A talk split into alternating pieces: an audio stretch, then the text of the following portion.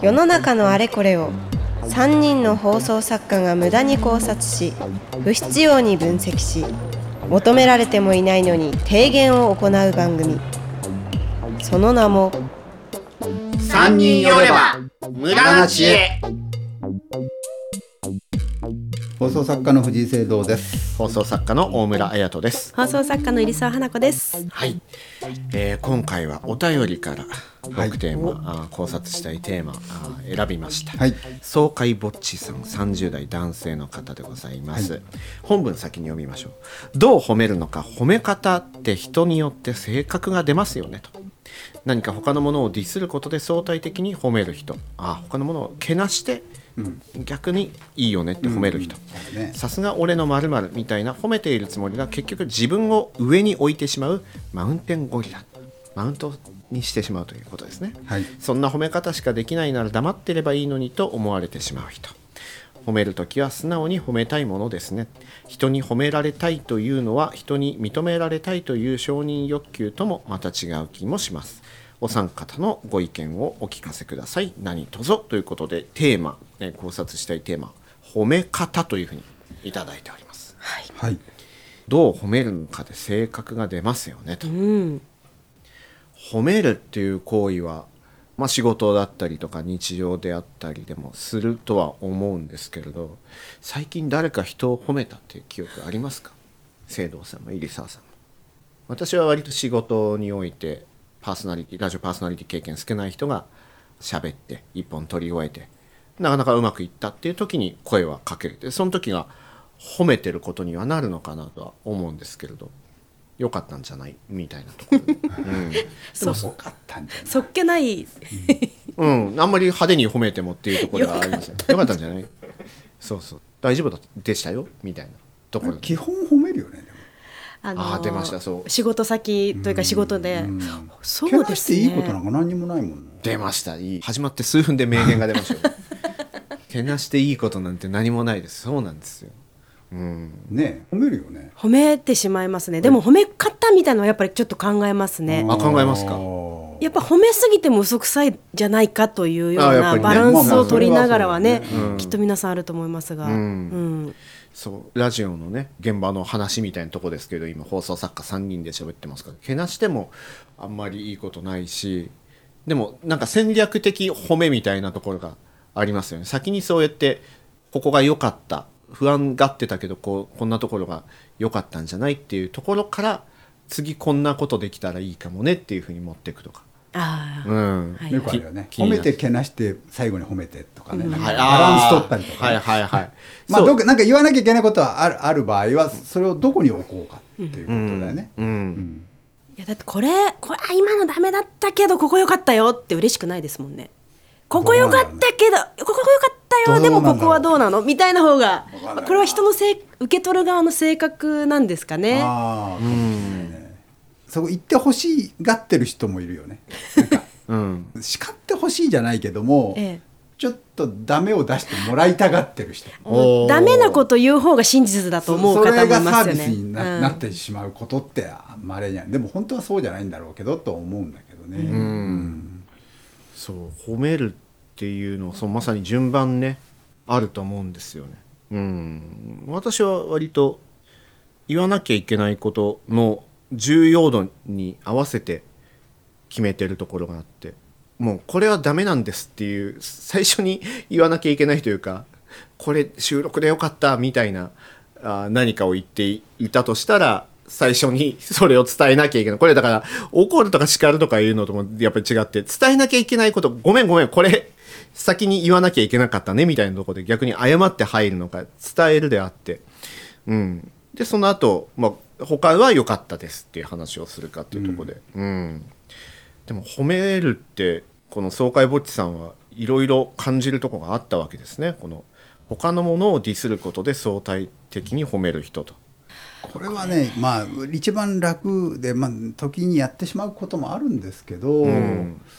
他のとこで自分もそういうふうにディスられてんだろうなと思わせてしまう危険性があるよね。あなんかね、A さんはちょっとひどかったけど君は良かったねって言うと C さんの時にあなたのことをけなしていて俺のことをどっかでけなして次にど出しに使う可能性もあるよなってうん。思われてしまうからあんま良くないけど、まあ、これはやりがちだね。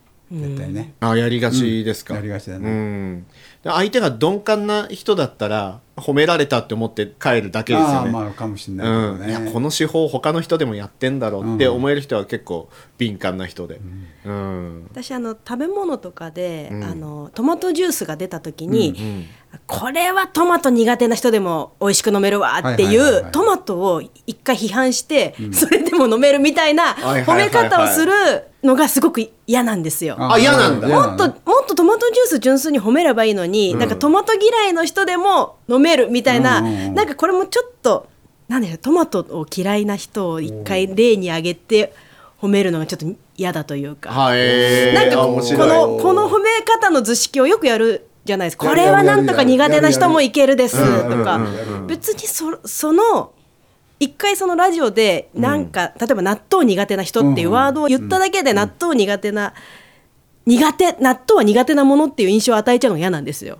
もう美味しい納豆をそのままストレートに広めたいっていうあか。ー面白いな。でもこういう言い方する人多くないですか？多い多いし全然私はいいと思っちゃう。僕も何とも思わないよくあるそのもちろん納豆好きな人が納得できるものでありつつこれは本当に今まで納豆を食べてこなかったんですよ。嫌いだって言ってきた人にこそ そうそう。みたいなあなんかねすごく、えそれ別に言わなくてもおいな美味しい納豆を勧めればいいんじゃないの？もっと魅力を褒めればいいんじゃないの？納豆の？とか思っちゃうんですよね。なるほど。割とでも私は響かない層に向けて、ん。その納豆美味しいですって言われたらいや俺は嫌いだからっていう、全く響いてくれないところをほぐしにいってるジャブだと思って、戦略的だなちなみに納豆ダメなんですけどはいはいはい。絶対納豆ダメな人でも大丈夫ですって言われたって全然食べる気にならない。そう思います。結局動かないと思うんですよ。うん。なのに言われたって俺ははい。嫌だと思うもん。なのに美味しい納豆を持ってきてくれた人に対して納豆嫌いというワードを入れる必要あるのかなみたいに思っちゃうんですけどなんかそれもちょっとその下げるとはまた違うんですけど、なんかね濁りが一点入る感じは分かります。嫌なんですよ。で結局ね動かないですもんね。うん。わざわざ納豆だろってそう言われても納豆だろって思っちゃうのよ。わざわざ大きく美味しい納豆っていうお話を持ってきたのに、はい。納豆嫌いとか納豆苦手っていうワンワードを入れるみたいな、そうなんですよ。それはまあ気持ちは分からないくはないですけどね、これももしかしたら褒め褒め方とつながるお話なのかもなとは確かに今思いましたけど。うん一回ね否定を入れる、他者を君のことはダメだと思ってるひ人あでもできないな。人 人には応用できないな。人には応用できない。な君を無能だと思ってる人でもに応用できないな。人には応用できないんだねこれはそうねそうそう。ものなんだね。そうですね。あの食べ物。そうですね。そういうだから食べ物はあの嫌な気は食べ物、納豆くんは別にけとか思わないから、そうですね。感情ないですもんね。業者さんはなんか思うかもしれない、そうそうそうそう。うん。なんかこうラジオショッピングとかやってる時にその例えで褒める方がいるから、あその褒め方じゃない褒め方してほしいなとか思っちゃったりするんですよ。わかるな、でもそれほ褒め方とずれてしまうんですけど、そのテイストの話で言うと私苦手なひ表現として「猿でもわかる」っていうのが昔から好きじゃなくて、ねうんうんあと反省だけなら猿でもできるって昔 CM があったんですけれども、別にあれ反省してねえしって 子供の頃から思ってて反省のポーズだけなら猿でもできる、うん、は反省のポーズだけなら猿でもできる。だったら納得いくし、いやいや要は人間だって反省のポーズしかしてないんだよ。反省なんか誰もしてる人いないんだよっていうことかもしれないけど全体的にじゃあもうこのくだりいらねえわって 思うんですよ、なるほど。うん。そうそうそう。でもそれ近いのかもしれない。ね別のものを引き合いに出して、こう猿でも分かる。だったら猿をわざわざ引き合いに出してみて、うん、っていう人はいますよね。この総会ねぼっちさんもおっしゃる通り、褒める時は素直に褒めたいものですねっていうのはただ素直に褒めるとさん。なんなんだろうパターンがそんなないからいろいろ考えちゃうんだと思うなるほどパターン。だと思うの例えば。よ、うん、だってさっきのまあまた食べ物戻っちゃうけど、美味しいって言えばいいだけじゃないですか。ええ。グルメレポートね。毎回美味しいだとって思っていろんなことを考え始めちゃうわけでしょ？で人を褒める時よかったよ毎回毎回良かったよ。良かったようだと。だんだん嘘くさくなって、うん。そうなのよ。でこう迷路に入ってしまうんじゃないですか、うん。やっぱり素直に褒めるっていうのは素直ピュアであればあるほど褒め方は種類少なくなるんだけどなんでしょうね。我々は飽きが来てしまうのか。その褒める側も褒められる側も欲してきちゃうのかもしれないですね。新しい何かをね。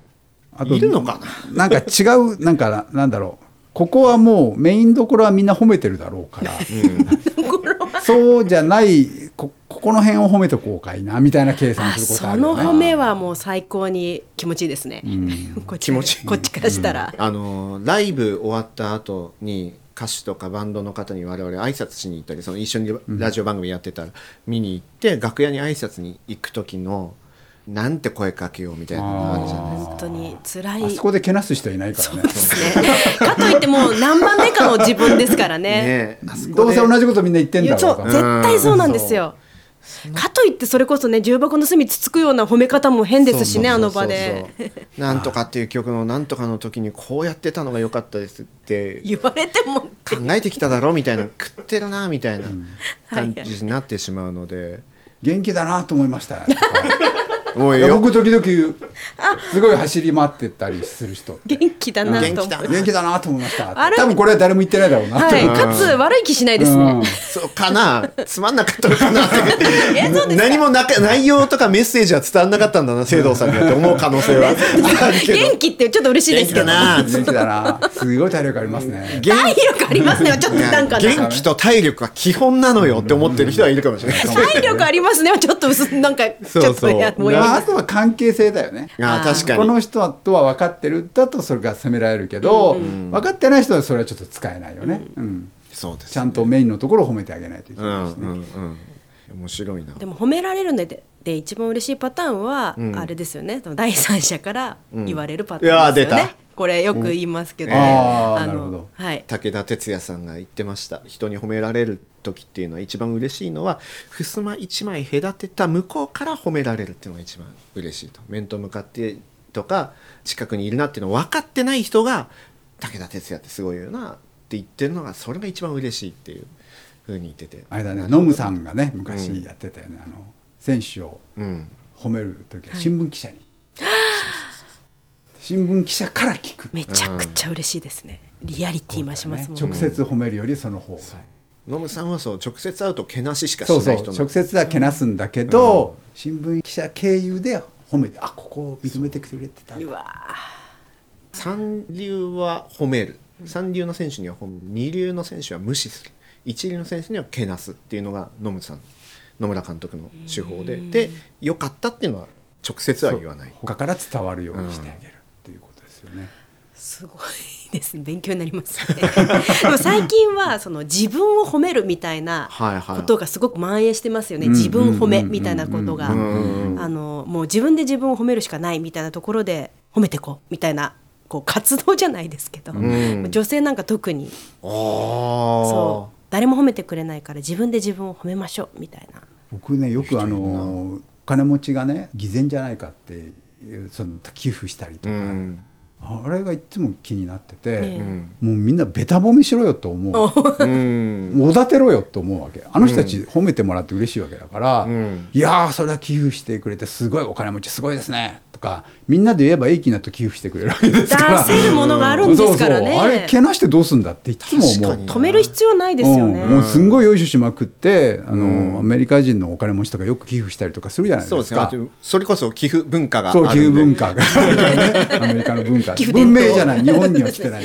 ゆゆくゆく伝統に。そうなんですよ。残念ながら来てない来てないやでも本当そうですよ。であれはもうよもう必要以上に褒めた方がいいと思う。確かにな。だから。けなすんだよな日本ってそれ。そうですね。うんけなすメリットがないというかその偽善って言いたいだけ俺分かってるぜって言いたいだけみたいになってますもんね。確かにな前澤さんに対してね「からの?」っつって。うん「3,000億からの?」みたいな。いっぱい持ってね「超超いっちゃいます?」みたいな「持ってねえよ」って言われながらしてくれそうな気がする。そうそうそうそうみんな得があるんだから向こうは褒められて嬉しいしこっちももらえて嬉しいわけだからねえうんすごくいいいい流れができる気がしますけどねそうそうそう褒めればいいのに、うんなんでけなすんだろうなってみんな、褒め方がだからやっぱ下手っていうのはありますよね。あそれはあるね。すごあく。ー褒める褒め方、うん。うん。手伝だと思う。いわゆるまあよいよいしょなんていう言い方をねうん。昔はしましたけど、うん。よいしょする。必要以上にそこまで言わなくてもっていうとこまで褒めるっていうのはけなされて伸びる人っているの？本当に。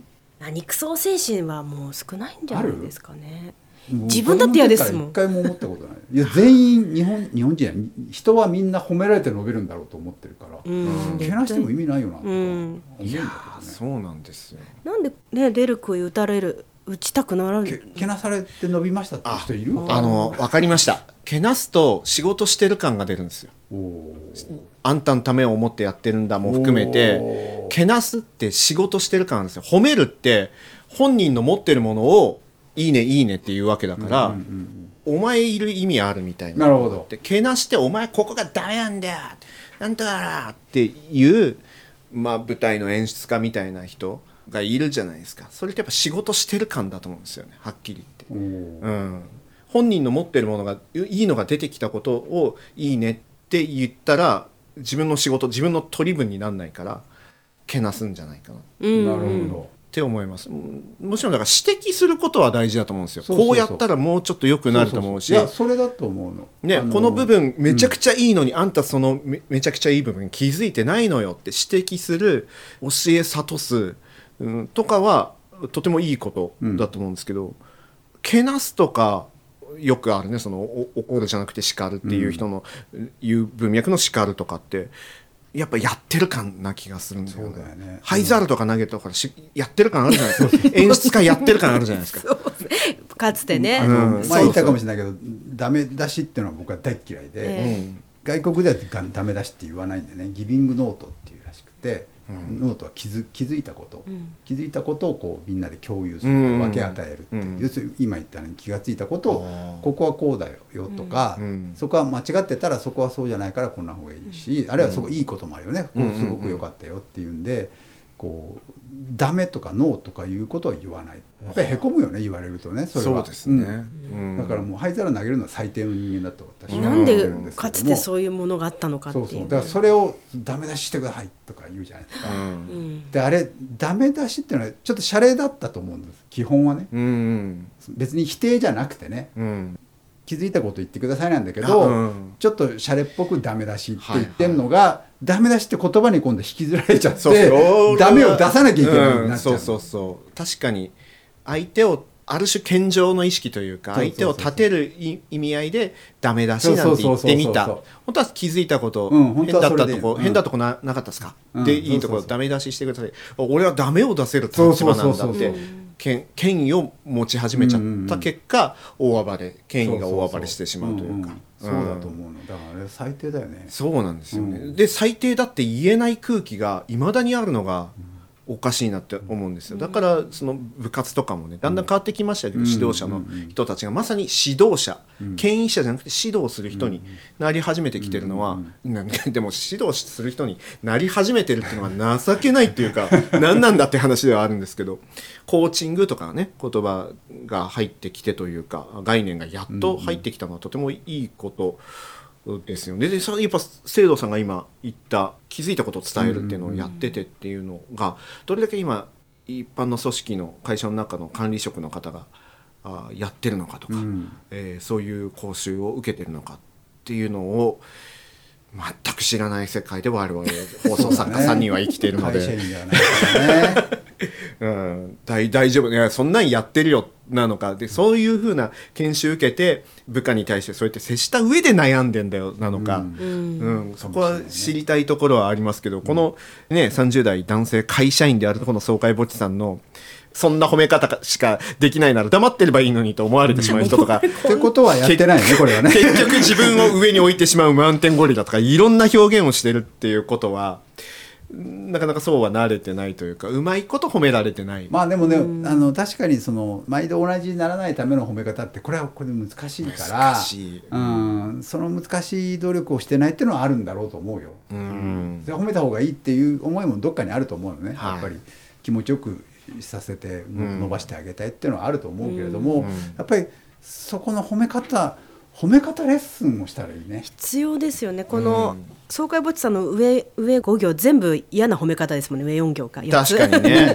ディスる。ね、うん。うん。褒め方うん。褒め方が教科書には入ってないんでしょうね。この教育の中に組み込まれてないですよね。あのひやっぱり批判は簡単じゃないですか。よくあるね。その文句言うのは簡単だけど、いいところを見つける方が難しいから、ん。そこの教育がないんだろうね。タイミングとかなのかな？でも本当に褒めるっていうのは言葉語彙の数が少なくてもしょうがないものな気がしてて気づいたこと良かった良い点で気づいたことを伝える。だと一応種類は出るけど最終的な文末は良かった。それが良かったとか 美しかったとかななってしまうのでタイミングとか自分がバカに見えるんだろうね言ってる方がね。ねあとても良かった。よかったよ。よかったよーっつって。うん。うん怒っそうですね。怒ったりしてる方がちょっとこう賢く見えてしまうという褒め方講座だ。あくび指南だね。褒め方指南。ういう新しいビジネス、うん。また始ま褒め方指っちゃいます。南を始めるのどうですか？うん。そうです、どうですか？いいですね。船に乗っての褒め方。そんな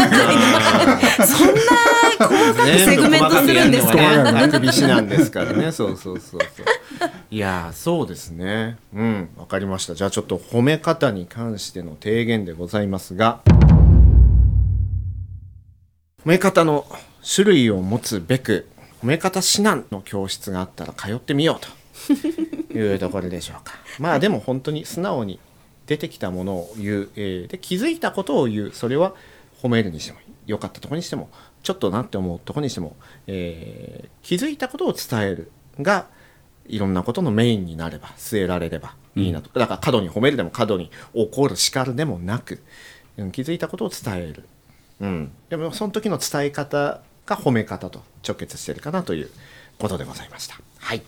えー、ポッドキャスト番組登録お願いいたします。ここまで聞いていただいたらやっぱり番組登録をしていただけると非常に嬉しいですね。はい。褒めてるね。ここまでさすがですねさすが登録していただきまして。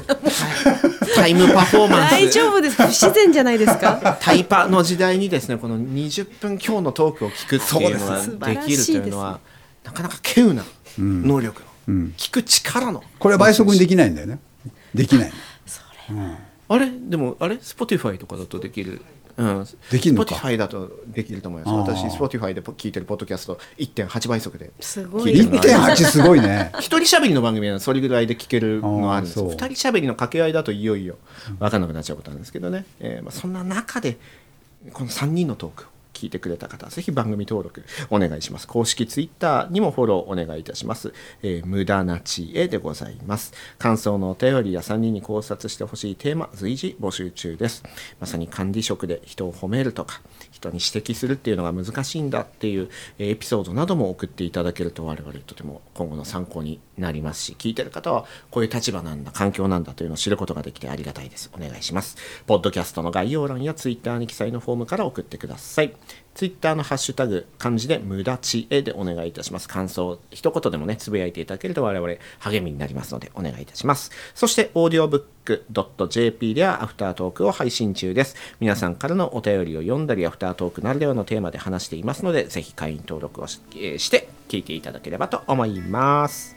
はい。今日は褒め方でございました。はい、あの今ねすごいいい褒め方思いついたから、はいアフタートークであ披露します。いいですね藤井聖堂でした？はい大村彩人でしたはい入澤花子でしたまだまだ続く3人の無駄知恵。ポッドキャスト版はここでお別れ。一体どこに行き着くか。続きは audiobook.jp でお楽しみください。